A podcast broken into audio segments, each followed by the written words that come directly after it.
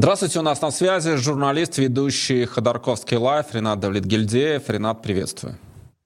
Приветствую тебя и всех э, зрителей канала Игрянул Грамм. Как всегда, рад быть с вами на связи. А, начну разговор с Рамзана Кадырова, потому что за последнее время много слухов вокруг этой фигуры. То ли жив, то ли мертв, то ли есть, то ли нет, то ли болен, то ли нет, то ли видео новое, то ли старое. Вот э, ты внимательно следишь за тем, что сейчас э, происходит вокруг Рамзана Кадырова. Какие у тебя версии? Что вообще происходит с главой Чеченской Республики? Ну, я думаю, что мы точно можем говорить, что с Рамзаном Кадыровым далеко не все в порядке. Он скорее жив, чем мертв, но скорее болен, чем здоров. Находится он в Москве, это более-менее известно. Самолет его уже 4 дня не вылетал, как из Москвы, потому что мы следим все эти последние две недели уже, да, слухи о том, что он при смерти курсирует. Следим за его самолетом. 4 дня самолет находится в Москве, во Внуково, на спецстоянке. И в Грозный пока что не отправляется, ну и сам находится в центральной клинической больнице. Именно туда, в центральную клиническую больницу, приезжал к нему глава МЧС минувшую пятницу. Это пока что на данный момент последнее якобы да, свежее видео с актуальным Кадыровым. Были слухи, что это вообще так называемые консервы, как говорят у нас на телевидении, или как у нас в ютубах, теперь, наверное, так правильно говорить. А консервы, то есть то, что снимается заранее, а потом выдается за свежие съемки. Вот. Но все-таки удалось выяснить, что это не консервы, что там действительно актуальный Кадыров, и снималось это все не в Министерстве по делам по чрезвычайным ситуациям, а прямо в больничном, там вот в кабинете, предназначенном для того, чтобы вот подобные э, репортажи оттуда клепать. И привезли Кадырову э, министра, что еще раз доказывает, что личность Кадырова все-таки больше, чем просто глава Чечни, это политик, безусловно, федерального уровня, раз министров к нему привозят в больницу. А действительно, вообще, конечно, состояние Рамзана Кадырова – это тема важная, и тема важная по нескольким причинам, потому что он такой безусловный царек – в Чечне на протяжении практически двух десятилетий, и регион такая отдельная страна внутри страны. Мы прекрасно знаем, что то, что происходит в Чечне, остается в Чечне. А люди, которые приезжают в Чечне, также в Чечню, также, к сожалению, остаются в Чечне. А ситуация с правами человека в этом регионе чудовищная, аховая, но и, собственно, так называемые кадыровцы, крашенки, довольно сильная личная гвардия Рамзана Кадырова, которая присягала на вечную верность Владимиру Путину, а сам Кадыров называет себя путинским пехотинцем. Мы не раз он тоже метил в федеральной политике. Поэтому, конечно, состояние его здоровья тема важная политическая и как бы федеральная. И за этим все активно следят и уже вовсю, даже, я скажу, выбирают преемников Рамзана. А что э, касается преемников, тут разные разговоры ходят о том, кто может быть. В частности, вспоминают, что Владимир Путин принял э, старшего сына Разана Кадырова, 17-летнего, ну еще по сути ребенка, и на это многие обратили внимание, почему Путин встречается, собственно, с 17-летним парнем, не рассматривается ли сын Кадырова как преемник Кадырова. Вот что тебе известно? Ну, учитывая, что э, политика в Чечне существует по такому э, средневековому принципу, да, то есть в целом, наверное, престолонаследие это было, был, был бы логичным да, вариантом э, решения этой проблемы. Э, насколько я понимаю, Рамзан Кадыров хотел бы именно такого продолжения э, событий, чтобы Чечня стала таким э, э, вечно переходящим э, княжеством э, его клана, но далеко не все вопросы решаются волей Рамзана Кадырова. Что известно лично мне, и там, мы расследования проводим, в том числе для телеканала, для канала «Можем объяснить», телеграм-канала, такой дружественный наш проект. А что мы выяснили? Сейчас идет борьба между двумя кланами, это ФСБшные, кланами силовиков, это ФСБ и Минобороны. Минобороны очень влиятельны в Чечне, это легко объясняется, потому что он находится одной из крупнейших военных баз России на всем Кавказе. Поэтому роль Министерства обороны там выше, чем во многих других регионах, несмотря на то, что, конечно, ФСБ самые главные силовики в стране. Но, тем не менее, ФСБшники хотят поставить Даудова, это правая рука Кадырова, известный как Лорд. Он такой довольно, довольно одиозный, очень старый соратник. И чем он известен? Еще когда Рамзан только начинал, например, как они расправлялись с неугодными. Вот они, например, там, брали какого-то там а, навредившего им, насолившего человека, и первым его бил Даудов, а потом Рамзан, то есть это объясняет близость а, Даудова Кадырова, то есть через насилие. А, вот они хотят его поставить в ФСБшники, но Минобороны настаивает на кандидатуре Аптия Лаудинова просто потому, что он военный. Он генерал, бригадный генерал, он генерал Министерства обороны, он контролируем структурами Шойгу, и сегодня Шойгу тоже пытается всячески влиять на российскую внутреннюю политику. Чем это закончится, пока непонятно. С другой стороны, Рамзан, Рамзан пока жив, вроде как. Да? То есть мы не можем э, ни в чем быть уверены на 100%, потому что это Россия. И тут как с Путиным. Когда Путин умрет, не, не знаю, мы знаем мы об этом в тот же год, на следующий, через пять лет. С Рамзаном, возможно, такая же ситуация. Мы говорят, пока жив, но кресло уже делит, что то, тоже является важным показателем российских политических реалий. Это как э, в 1953 году со Сталиным. Там же кресло начали делить, пока он еще лежал на, на адрес своем, но пока был. Но кресло уже делили. То же самое с креслом Рамзана Ахматовича происходит. Можно ли говорить о совпадении? Потому что Кадыров с Пригожиным в начале войны широкомасштабного вторжения были очень близки, потом, конечно, их пути несколько разошлись. Что стало с Пригожиным, что он сделал и что потом с ним стало, мы все прекрасно знаем. А Кадыров потом ушел, казалось бы, в тень. И вот, а, Пригожина уже нет, физически он устранен, судя по всему, а Кадыров э, спустя некоторое время находится в тяжелой, ну это уже, в общем-то, наверное, факт, который мало у кого вызывает сомнения, находится в тяжелой тяжелом э, физическом состоянии по причине ухудшения своего здоровья. А это именно какие-то естественные причины или ему могли помочь, как ты считаешь? Есть версии, этой версии в частности придерживается, например, Александр Невзоров. Да, мы можем много сносок поставить, да, потому что фигура спорная, идиозная, тем не менее, вот он утверждает, причем ссылается на информированные источники, что отравили Рамзана Кадырова, причем более того, он считает, что отравили новичком. А, слишком уж много похожих симптомов мы наблюдаем сейчас в состоянии Рамзана Кадырова, которые нам слишком хорошо знакомы по другим кейсам а, употребления новичка российскими спецслужбами. Мы не знаем, как бы сложно сказать, но понятно, что Рамзан Кадыров стал менее контролируемым. Это раз, и более влиятелен это два.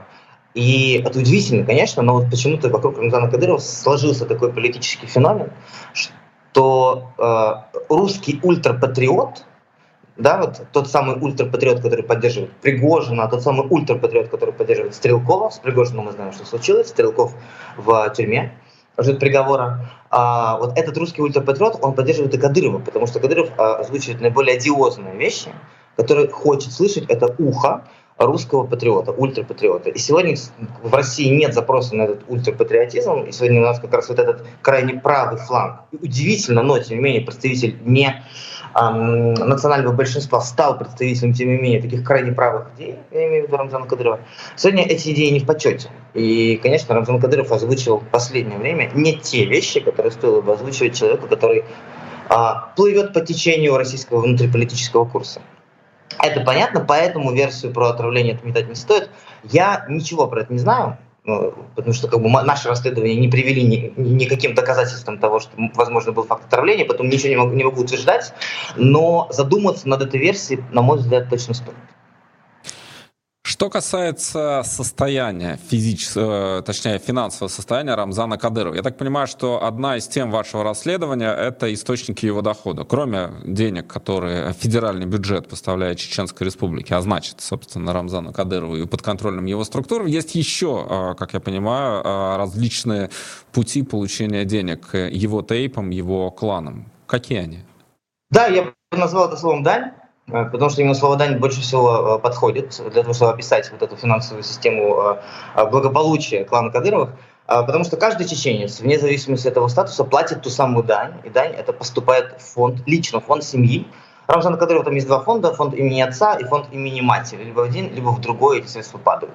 Как это устроено? Если вы бюджетник, да, если вы, например, работаете врачом в больнице, то вы платите 5% своего дохода. То есть, например, вот человек получает ну, предположим, да, 100 тысяч рублей, расписывается до 95 тысяч рублей а, в официальных бумагах. И вот эти 5 тысяч рублей, они уходят на счета фонда. Средний бизнес платит больше, крупный бизнес платит еще больше. То есть, если вы, например, владеете не знаю, автозаправочной станцией, то вы будете платить от 10 до 20 процентов. Если вы крупный бизнесмен, предприниматель, там отдельные ставки для каждого такого суперобеспеченного человека. Мы знаем прекрасно фамилии самых главных, самых богатых чеченцев, Зелимханов, например, да, у многих на слуху, не обязательно для этого разбираться в чеченской внутренней политике. Но для них там специальные ставки, то есть здесь скорее разовые вложения, но эти вложения уже могут осуществляться сотнями миллионов долларов. И вот все эти деньги – это личные средства клана Кадыровых, на которые закупаются эти бесконечные золотые пулеметы, на которые привозятся э, Стивены Сигалы на дни рождения, на которые строятся дворцы под Гудермесом. Это вот все те деньги, которые идут лично на обогащение, на красивую жизнь Рамзана Кадырова и его семьи. И по разным оценкам, причем самое так скажем, скромные оценки состояния Рамзана Кадырова это 1 миллиард долларов, я думаю, что это больше. И вот как нам удалось выяснить, большая часть этих средств уже выведены из России, и они сейчас, эти деньги перевезены буквально, вот я сейчас, причем не утрирую, в чемоданах, да, то есть кэшем. Кэшем они привезены в Дубай, и там эти деньги, соответственно, уже рассредоточены по банковским счетам. И, насколько я понимаю, ну, как нам подтвердили наши источники, этот процесс начался не вчера, то есть не тогда, когда Рамзан Кадыров стал официально болен и пропал с экранов телевизора. А с чем связано вот э, такой перевод, в прямом смысле, перевоз э, денег э, из Чечни в Дубай? Почему? То есть нет доверия к местным каким-то охранным системам? То есть почему они вывозят кэш? Ну, я думаю, что примерно с тем же, с чем был связан перевоз э, кэша господином Пригожиным с самолетами из э, России, перед тем, как э, один из его бортов сбили, насколько мы понимаем, по указу Владимира Путина лично.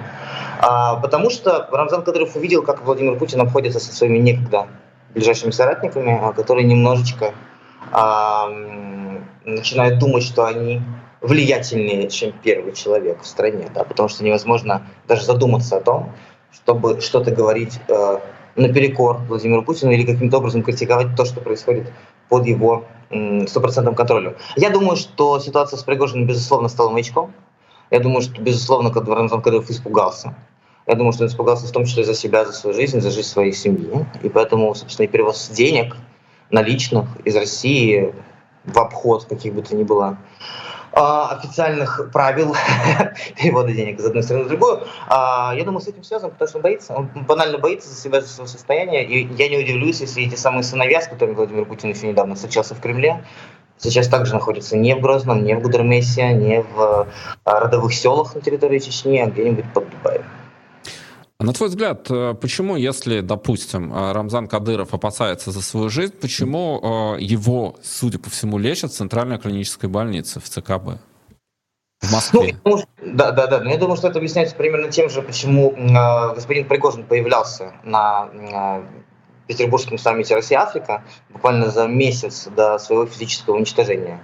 А, ну, Россия не то чтобы э, монолит, да, то есть у нас нет а, а, такой а, однородной политической структуры. И никто никогда не может сказать, что будет завтра с тем или иным человеком, который сегодня кормился из одной тарелки с Владимиром Путиным. Но есть некое понимание трендов. Вот э, Пригожин тоже казалось, что он может летать в Петербург. Его принимали на саммите как э, ключевого почетного гостя. А ЦКБ, ну ЦКБ же не контролируется, там, не знаю, лично Владимиром Путиным. Лично Владимир Путин не, не, не дает указ, не, не, не издает указ э, не обслуживать Рамзана Кадырова в этой клинике. Более того, насколько я понимаю, Рамзана Кадырова лечат там немецкие врачи, которых специально из Германии в Москву привезли. А, то есть даже не, не, не собственные э, медики, а немецкие специалисты. Ну, потому что он фигура федерального масштаба, но это не значит, что завтра, как только он из больницы выйдет, его не устранят физически, например, не собьют тот же самый самолет с Кадыровым, когда он будет лететь в Грозный. Нет, здесь просто э, я хочу понять логику. Если мы понимаем, что это больница, которая под контролем администрации президента, соответственно, ну, доступ к ней там у людей, которые, не знаю, связаны с властью, достаточно высокий. Если э, предположить, что э, это предположение, я повторю еще раз, предположить, что его травили новичком, то что мешает этим людям просто в больнице довести начатое до конца, увеличить дозу, собственно, новичка, в капельницу там подмешать и так далее. Это кажется просто, ну, с точки зрения банальной безопасности не очень грамотно лечиться там, под боком, собственно, у тех, кто, возможно, причастен к этому отравлению. Ну, я думаю, что это такая очень хитрая игра, потому что если Кадыров взбрыкнет, то он же понимает, что как ему вот вот предположим, я Рамзан Кадыров, я понимаю, что меня могут хотеть устранить, и потом эти люди говорят, ну полечитесь у нас в больничке, я говорю, нет, вы что, и показываю страх. А, тогда меня точно устранят как можно быстрее. А здесь я как будто бы играю в их игру, мне навязанную.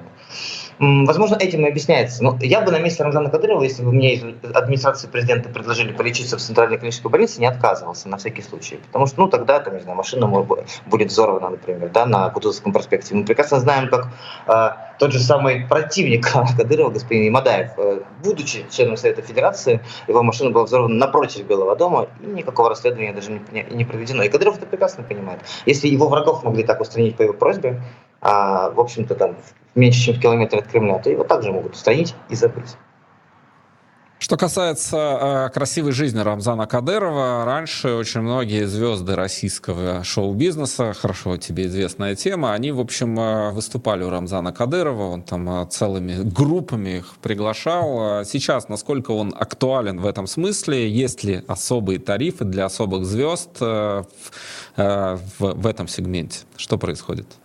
Раньше, да, раньше было очень популярно среди российских звезд э, ездить в Чечню. Рамзан закидывал буквально золотом, подарками, часы мог подарить мне очень дорогие, супер дорогие, там, не знаю, Яне Рудковска за то, что она приехала просто на его день рождения. Это была некая легитимизация статуса, да, то есть к нему же ездили вообще все на поклон. Сейчас просто немножко другое время, военное время все ездят на поклон в другие места, да, на, кланяются фронту и новой русской земелюшке где-нибудь под, э, под, под Бахмутом. Вот тут сейчас туда, вот это основное направление позора российского шоу-бизнеса, это, это вот, вот выступить где-нибудь под Мариуполем или, там, не знаю, плохо пошутить под Донецком. А сейчас чеченское направление не столь актуально, но я думаю, просто потому что ну, немножко вектор поменялся. Ну и Рамзан, судя по всему, правда чувствует себя не очень хорошо. Не до праздников, не до праздников приходится беспокоиться о собственном состоянии здоровья и каким-то образом обеспечивать безопасность и здоровье членов своей семьи. Я хочу перекинуть мостик э, к, именно к шоу-бизнесу. Эта тема тебе тоже хорошо известна. А, группа «Звери». А, поехал Рома Зверь на оккупированные территории, постоял рядом со стрелявшей пушкой, судя по всему, били по позициям ВСУ. А для чего это было сделано? Я еще спрошу у тебя, зачем это нужно было снимать. Но, тем не менее, а почему Рома Зверь, который в начале а, широкомасштабного вторжения отметился антивоенным постом, почему он в итоге поехал, а, стал петь песни для российских военнослужащих, посетил оккупированные территории? На чем его подловили? Как ты думаешь? Я думаю, что хочется кушать. Многим просто хочется кушать. Э, не обязательно кого-то на чем-то ловить. Насколько я понимаю, Рома Зверь еще о, как страдает довольно серьезной ал- алкозависимостью. В всяком случае, мне это подтверждали а, наши общие знакомые музыкальные критики, скажем так, а, когда-то жившие э, с тобой в одном городе. Так вот, э, насколько я понимаю, ну, во-первых, он правда в очень плохой форме и много пьет, а, что, возможно, сказывается на его там, внутреннем психологическом состоянии. Подловили, я думаю, что здесь даже дело не в подловили, я думаю, что здесь дело в том, что ну, как бы он привык собирать стадионы, а тут у него нет ничего. Тут, значит, ни концертов, ни доходов, ни клипов, ни альбомов новых, а, просто полное забвение, просто потому что написал вот тот пост. Ему все доходчиво объяснили. В администрации президента люди работают над тем, чтобы в свой лагерь возвращать, так скажем, а, вот этих вот «нет войне». Те, кто в самом начале а, второй фазы войны с Украиной, после ввода войск России на территорию Украины, а после начала полномасштабной, полномасштабной российской агрессии. Э, вот многие, многие что тогда написали эти посты. И некоторые просто написали и замолчали. И вот сейчас как раз работа ведется над такими товарищами, чтобы они одумались, вернулись, вот съездили один раз, сказали пару слов и все. Просто достаточно ведь просто, ну, не, сейчас немножко полегче в этом смысле. То есть не, не обязательно прям ежедневно присягать, военную форму одевать. Нужно один раз съездить и один раз что-нибудь хорошее сказать. И вот тебе уже концерт, вот тебе уже лужники. И вот с Ромой Зверем из группы Звери это случилось. Но тут еще важно понимать, что второй по важности после Ромы Зверя в группе Звери человек, это гитарист, он с самого начала был э, э, поехавшим в этом смысле. Вот Рома Зверь поехал э, на Донбасс, этот поехал головой. Э, еще в 2014 году, то есть Крым наш у него был. Поэтому вот если говорить про настроение внутри группы Звери, эти настроения, они, они никогда не были нет войне, а Рома Зверь и группа Звери все-таки, ну как бы, Рома Зверь без группы Звери тоже не может быть, быть один, да, все-таки группа это группа. Вот, и вот второй человек в группе, он, он давно такой, и он-то как раз ездит на Донбасс с 2014 года.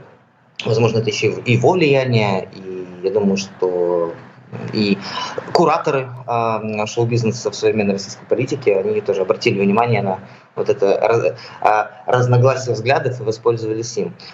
А, деньги. Я думаю, что очень простое объяснение. Кушать хочется, хочется зарабатывать миллионы, хочется покупать дорогие квартиры. И сейчас, насколько я понимаю, заваливают из Кремля деньгами тех, кто соглашается наступить себе на горло, на горло своим принципам и сказать «да войне». То есть получается, что сейчас не действует так жестко. Просто мы с тобой э, разговаривали какое-то время назад про Сергея Лазарева, и ты рассказывал, что э, на него надавили с помощью детей. Тут э, разные версии есть. Кто-то говорит, нет, это не совсем так. Ну, окей, возьмем это за одну из версий, которую как раз ты озвучивал. Получается, сейчас уже нет причин действовать так жестко в отношении тех артистов, тех музыкантов, которые ну, скажем так, сначала заняли не очень однозначную позицию или заняли однозначно антивоенную позицию, то есть их уже не ломают вот такими методами? Ну, я думаю, что просто все, кто хотел уехать, уехали, все, кто хотел реально высказаться, высказался, а все, кто занимали такую позицию, ну, вроде как, ну, наверное, надо судить, чтобы быть приличным, чтобы от меня отвернулись мои хорошие друзья, которые, мнение которых не важно. А, я думаю, что просто сегодня уже рынок более-менее и, и, и вообще координаты очертания, очертания шоу-бизнеса, оно более-менее стабилизировалось, и власть понимает прекрасно, вот эти уже высказались, уехали, вот эти вот молчат, да, как-то вроде как сначала судили и молчат, и работа идет с ними. Все, кто хотел поддержать, уже поддержали. Ну и не на всех можно так надавить. Я по-прежнему придерживаюсь той концепции, которую я озвучил тогда и здесь в эфире, и у себя в блогах не раз об этом писал, который касается Сергея Лазарева, просто потому что не очень близкие общие друзья ее подтверждали, я имею в виду общие друзья с Сергеем и мне нет никаких оснований им не доверять. Вот, ну, наверное, на Сережу Лазарева просто было надавить, действительно, и все-таки у нас были приняты эти законы еще до начала войны, которые начинали дискриминировать а, ЛГБТК, и действительно закрытость а, Сергея Лазарева как гея, то, что он не вышел из шкафа, это возможность на него давить. Ну, Сергей Лазарев гей, а Рома Зверь нет. В этом смысле как бы э, эту карту разыграть не получилось. Вот. Ну и, честно говоря, я просто не знаю, как можно было на Рома Зверя надавить. Я ничего не знаю про его какие-то там скелеты в шкафу. И слава богу, что не знаю. Я думаю, что здесь про, про, про, просто алчность и просто ну, какая-то непорядочность. Мы иногда наделяем а, наших кумиров безусловными качествами добра, справедливости, какими-то такими вещами а, камертонными. Да, и вот, наверное, Рому Зверя мы ошибочно этими качествами наделили. Вот сейчас время показало, что он не такой, как нам хотелось бы думать. Слушай, а вот а, что касается возможности выезда а, во враждебные России страны, потому что я обратил внимание, в социальных сетях многие там российские там звезды, не звезды, но люди, которые там относятся к шоу-бизнесу или где-то около него а, находятся, они, выступая за войну в своих телеграм-каналах, в фейсбуках, возможно, так попроще, помягче, но многие публикуют кадры, например, там из Греции или из Испании. Это и Лера Кудрявцева, Мальцева, которая в то, что она пишет в своих соцсетях, причем в разных соцсетях она пишет разное, что если обратить внимание. А там она поддерживает войну, там она просто за мир. И... Но, тем не менее, они выезжают в западные страны и гордятся этим, и публикуют. И Филипп Киркоров, кстати, который тоже а, публикует фотографии, то, то ли из греческих курортов, там, где он какие-то... Что-то он там демонстрировал. А, части своего тела, говорят, после пластической хирургии. Я не знаю, не проверял, но там было много комментариев на эту тему. Как это это работает. То есть получается, что можно ездить в те страны, которые в России официально властью объявлены враждебными, публиковать оттуда сторис, фотки, гордиться этим, кичиться этим, а потом возвращаться и славить войну вот эту чудовищную. Почему разрешают это делать им? Но у меня гораздо власти? Э, не к российским властям в этом смысле, а как раз к властям тех европейских стран, которые пускают к себе откровенные голоса войны. То есть, э, на самом деле, у меня претензий к российским властям здесь быть не может, но ездят и ездят хорошо. Они же войну поддерживают, они же молодцы. То есть, э, с точки зрения российских властей, наоборот, это супер ребята, которые и за войну еще, значит, поехали и, значит, в Греции спели. То есть, еще пропагандируют нашу официальную политическую линию. Это круто. То есть, такие наши наши фактически амбассадоры, амбассадоры идеи. А вот к властям Греции у меня вопросы.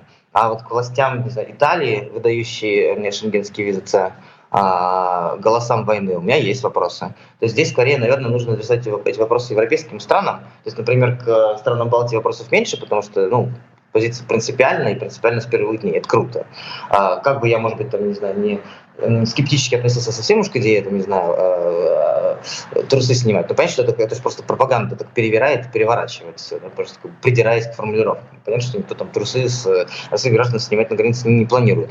Но э, понятно, что пускать людей, которые откровенно э, являются сторонниками путинского режима и войны, к себе, а, одновременно будучи там, знаю, членом Евросоюза, это странновато. Поэтому я бы этот вопрос задал туда. А ну, российским властям отлично, отлично. В России это они как раз супер голоса Z-истерии, вот и продолжают Z-истерить. А для Киркорова, ну и для Киркорова, и опять же компании, для них важно быть э, за границей, публиковать сторисы за границей. Для чего они это делают, как ты считаешь?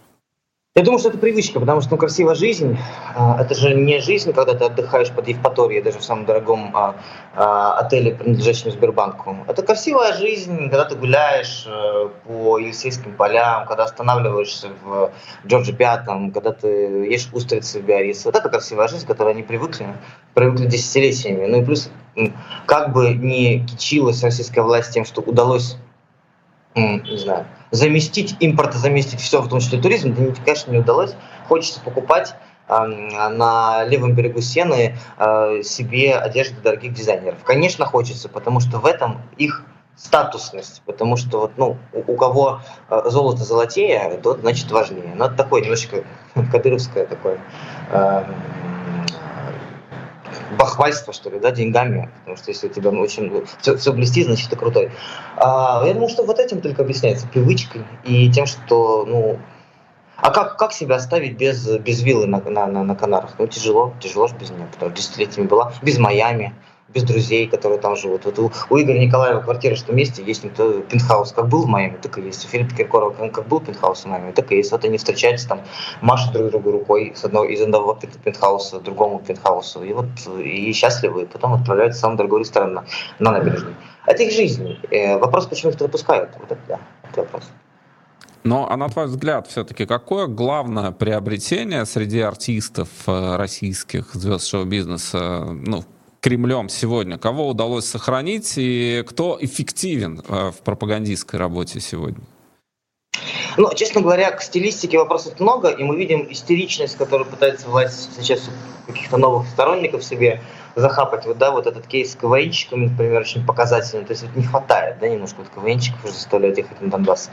А, но а, я, вот, знаешь, обратил внимание на кадры из э, Петербурга, из Газпром-арены, где выступал певец-шаман. Сначала он казался выдуманным дурачком, но на безрыбье люди за полтора года, видимо, лишились вкуса, и для них певец-шаман тоже все-таки идеал. И я был в шоке, увидев, сколько людей э, пришли на концерт. Э, арена вмещает 60 тысяч человек, и там не было практически пустых мест. И вот это меня ужаснуло. И люди действительно падали в обморок этого песен, потому что там какой-то экстаз, как на концертах Лемиша в свое время, да, в Большом театре был, когда там известные эти байки, как люди падали с балконов девушки вниз в партер. Тут то же самое.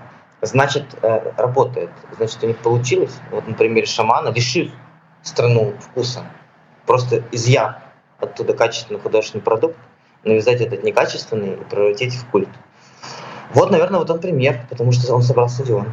Ну, а шаман, получается, это исключение скорее, чем правило. То есть э, один шаман вот э, на слуху с его какими-то песнями. То есть там, кстати, выстроена некая, как мне кажется, такая концепция, она а, отсылку дает к Лене Рифеншталь, да, то есть э, вот эта вся некая, этот парень, прически, взгляды, имидж, стадионы. Ну, это очень прям улавливается, вот как мне кажется. Ну, если э, Геббельс все придумал, то зачем придумывать велосипед? Там как бы все было создано э, за нас и до нас. Действительно, аб- абсолютно такая нацистская э, художественная картинка. Он триумф воли повторяет просто каждым своим клипом абсолютно с тобой соглашусь. И это работает, мы видим, что это работает. Но, наверное, да, других примеров я тебе не назову успешных. И более того, вот сегодня, незадолго до нашего интервью, я посмотрел, э, иногда каюсь, грешен, э, зашел в Инстаграм Дани Милохина, и он там снял э, прикольный довольно такой видеоролик про Катерину Мизулину, а, обсмеивает ее. Ну, вот история с Данием Милохиным известна. Тебе, что вы тоже пытались всячески заманить обратно, и удалось Он заманить. приехал, и потом срочно и он... уехал. Да, да он приехал, оказывается, ну, так как, как часто бывает в России, одна рука не знает, что делает другая, и тут же нашлись те люди, которые являлись, являлись сторонником того, чтобы, ах, спел гимн Украины Гадина во время одного из своих стримов, а ну-ка отправляйся на фронт, и он испугался, значит, уехал обратно в Дубай. Я не думаю, что его бы отправили на фронт, думаю, что его бы хотели попросить также просто съездить, как Рому Зверя, на линию фронта. То есть не служить, безусловно, просто съездить в касочке с автоматиком, там, пострелять, улыбнуться, сказать, что война супер. Русские парни, я с вами, наши мальчики.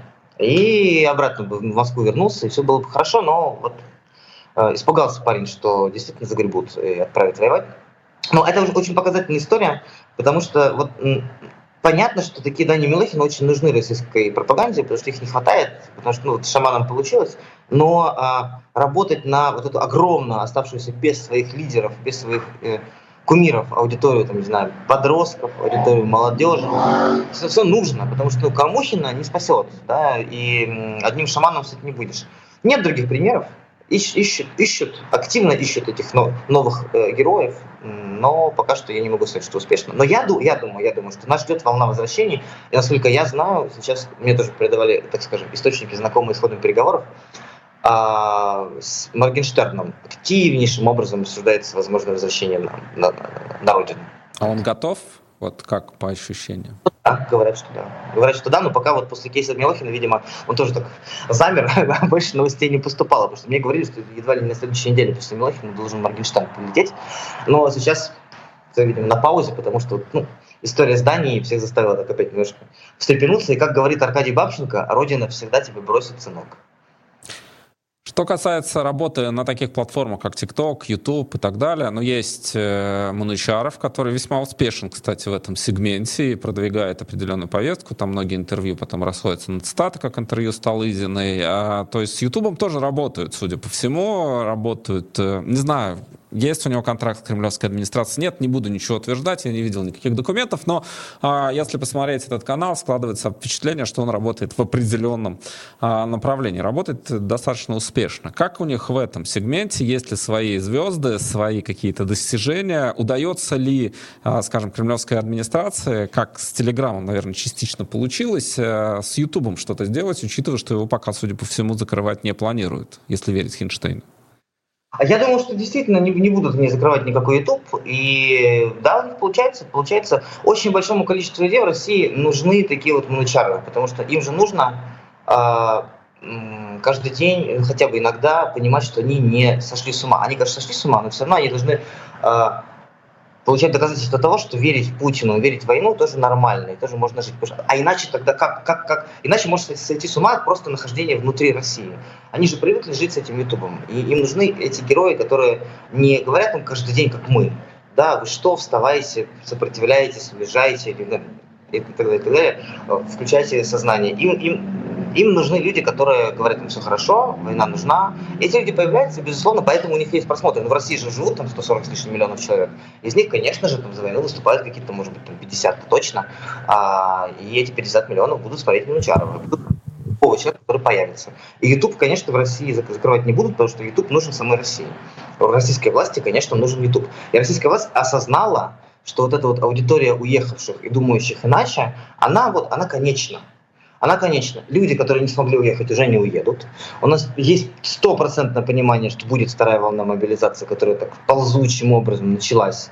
А, все равно нет никаких очередей на контрольно-пропускных пунктах в Грузии и в Казахстан. Никто не, не, не, не бежит из страны. Все смирились. Все, как бы, вот, вот та ситуация, которая сейчас есть, это мы, мы, мы зафиксировались и банку с консервами закатали. Все, вот так, так и будет. И все. Вот уехал миллион человек, окей. Есть сомневающиеся, окей. А люди смотрят новые появившиеся политические стримы, все. И, и эта цифра, она как бы более-менее стабилизировалась. Число подписчиков уже особо никого не растет. Число зрителей стримов скорее падает, чем растет. Все, и власти больше бояться особо нечего. Поэтому все, она понимает, что ну, окей, все, зафиксировались. Теперь работаем с внутренней аудиторией, даем им новых героев, аккуратненько пропихивая туда нежно, иногда, иногда более грубо свою повестку. И вот у него, да, это начинает получаться. У Бориса Корчевникова, несмотря на весь идиотизм его продукта, все равно же огромное количество пользователей, э, зрителей и поклонников. Хотя, казалось бы, уж у Манучарова и подавно. И таких будет, да, будет появляться много, нейтральных людей будет появляться много. Но если инстасамка, да, уже, ну, как она была агрессивна, например, против э, любых законов о запрете ЛГБТК, целый, целый букет законов даже принят э, в этом направлении.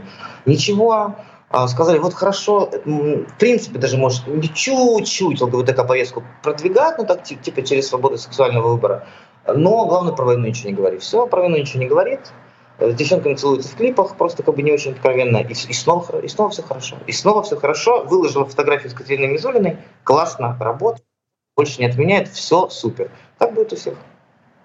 Ну а что, на твой взгляд, происходит на а, оппозиционном, ну, условно оппозиционном а, русскоязычном YouTube-сегменте в этом направлении? То есть есть ли какой-то кризис жанра? Потому что много каналов, а, не так много экспертов, и, в общем, тебе хорошо известно, что у нас есть эксперты, которые есть у вас. Есть, конечно, это ощущение, что а, ходят по кругу, хотя тоже пытаемся, ищем, находим, открываем каких-то новых, но тем не менее. А, слишком большой э, сегмент, э, точнее, слишком много игроков на относительно небольшом сегменте. Вот есть ощущение застоя сейчас в этом? Конечно, есть. Конечно, знаешь, я испугался, когда я поймал себя на мысли, как-то вот не так давно, что я э, Аббасу Галямову э, уже второй раз в жизни задаю дословно один тот же самый вопрос, который уже задавал. И что, самое страшное, Аббас Галямов дал дословно тот же самый ответ, который мне уже давал. И когда я это осознал, мне стало жутко. Я понял, боже, зачем я это делаю? Это же, не, это же путь не туда, подумал я. И да, мне кажется, что мы немножечко за, за, заиграли с говорильню. Я думаю, что нам всем сейчас не хватает контента типа расследований, э, репортажей. Очень мне не хватает съемок с места, потому что, ну, вот прошли эти первые полтора года вне страны, и как будто бы ниточка все тоньше, тоньше, тоньше становится. Понимания того, что происходит, мало. Поэтому сейчас я лично такое более пристальное внимание уделяю таким каналам, как, например, вот, э, а, один из каналов бывших, бывших сотрудников «Новой газеты», которые остались в России, типа там, Вася Полонский и так далее, бывший «Кор дождя». Потому что он там на месте, он чуть нежнее, тоньше чувствует настроение внутри России. И к таким каналам нужно в первую очередь прислушиваться. Я за такими, за такими ребятами слежу. Понятно, что их работа наиболее опасна, потому что их будут выдавливать наиболее активно. Но, наверное, вот в эту сторону нужно думать, потому что бесконечно говорить с одними и теми же уехавшими экспертами, а мы прекрасно знаем, что те люди, которые находятся в России, не очень охотно выходят такие стримы, как наши, потому что ну, это ну, чуть-чуть опасно, потому что они сотрудничают с иностранными организациями, по сути, и так далее. Все эти ограничения понятны, а то, что топчемся на месте, понятно, то, что из-за этого отчасти падают просмотры, тоже понятно, нужно придумать новое что-то. Но а также стало понятно, что YouTube не закроет, поэтому здесь можно в этом смысле выдохнуть. Поэтому у нас есть время на то, чтобы перезагрузиться и подумать, как еще и с кем нам говорить.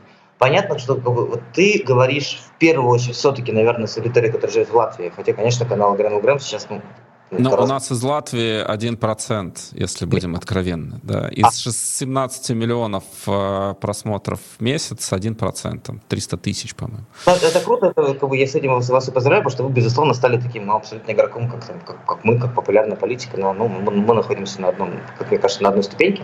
Это классно. Но мы говорим все равно с людьми, которые не в России как мне кажется. И это самое страшное. Но у нас но... 50% примерно, это российская аудитория. Но мы, не, но мы не даем им э, героев из России. Мы все равно их пичкаем кем? Украинскими политологами? Вот я считаю, что это неверно. Ну, слушай, у нас выходят люди из России. Это и Кунадзе, который регулярно у нас появляется, и Сатаров, который регулярно у нас появляется, и Колесников, э, и у вас тоже он появляется. То есть да. есть люди, которые говорят, э, находясь в России, хотя понятно, что это сопряжено с определенным риском, и понятно, что, наверное, в каких-то формулировках они осторожнее, чем люди, которые за пределами России. Но какая-то связь есть все-таки еще с, с экспертами. Я думаю, я думаю, что таких должно быть как, как можно больше.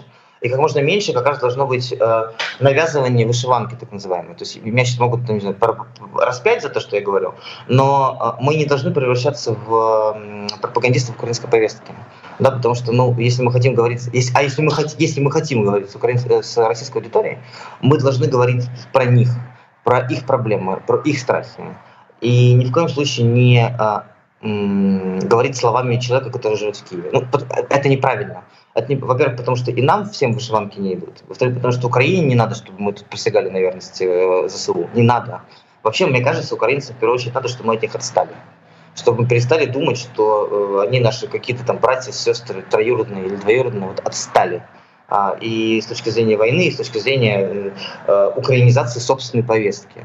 И я думаю, что чем, чем, чем, чем дальше, тем больше будет запросов на то, чтобы говорить про страну, в которой мы жили, я говорю сейчас про себя, а, и, на, налаж, и про налаживание вот этого диалога с человеком, который там живет, в Саратове, в не знаю, Красноярске.